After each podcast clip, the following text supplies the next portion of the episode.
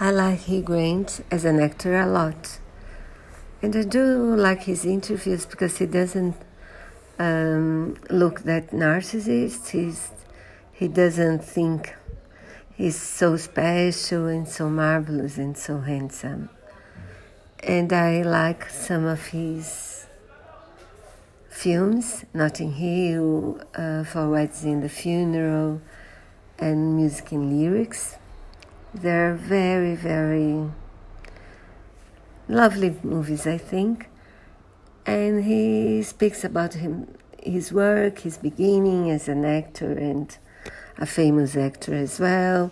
He speaks about his work in The Undoing. He speaks about his um, his role in trying to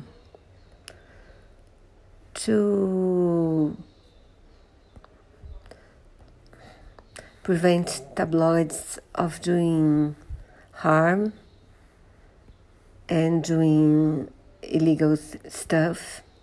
I did enjoy his interview. Maybe you enjoy it too.